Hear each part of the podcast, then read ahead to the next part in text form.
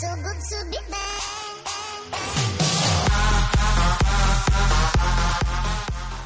Buenas tardes, soy Cristian Mendoza y bienvenidos a nuestro podcast sobre el desarrollo sostenible. Si no has escuchado el episodio anterior, os recomendamos que lo escuchéis. En este capítulo os hablaré sobre las ventajas que tiene el desarrollo sostenible en la sociedad. El desarrollo sostenible tiene muchas ventajas y, a continuación, pasaré a citar algún ejemplo. Comenzamos con la primera ventaja según la página de Ecología Verde, los objetivos de desarrollo sostenible son necesarios para conseguir que la sociedad prospere.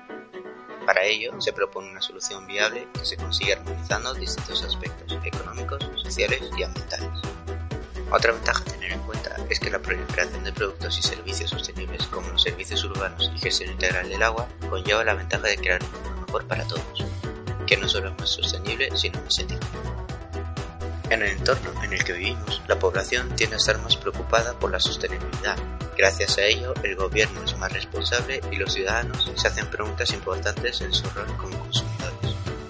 Relacionado con lo anterior, según la web AENOR, el reglamento de MAS propone un sistema eficaz para ayudar a las organizaciones a gestionar y mejorar de manera continua su desempeño ambiental. Este reglamento tiene varios beneficios sobre la sociedad, los cuales obliga a establecer unos indicadores de comportamiento ambiental para analizar y medir el uso eficiente de los recursos. Permite no solo asegurar el cumplimiento legal, sino anticiparse a la aprobación de nuevos requisitos de carácter ambiental, lo que contribuye a minimizar riesgos desde un enfoque preventivo y a identificar nuevas oportunidades de negocio. Requiere obligatoriamente la implicación de los empleados, haciéndoles conscientes de la importancia de su participación en el sistema de gestión.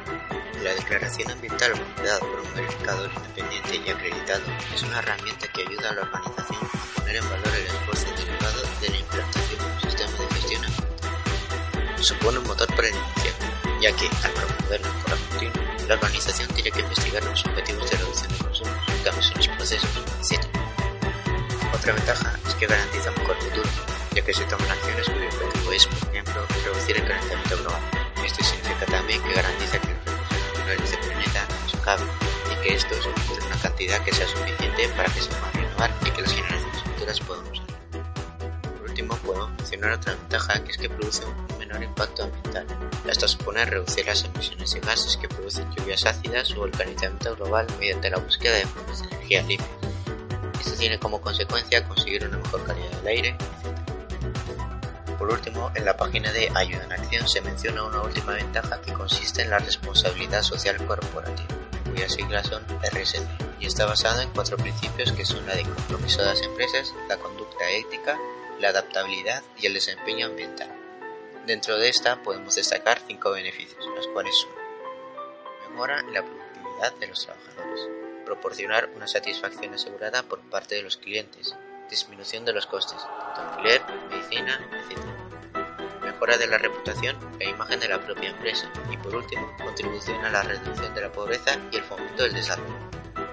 Resumiendo, el desarrollo sostenible tiene muchas ventajas, las cuales considero que son bastante útiles tanto para el medio ambiente como para la sociedad, lo que considero que nos hace más responsables en el aspecto de cuidar más el medio ambiente, mediante, por ejemplo, la fabricación de productos menos contaminantes y hacer que los gobiernos sean más responsables. Esperamos que os haya gustado este episodio sobre las ventajas del desarrollo sostenible. Adiós.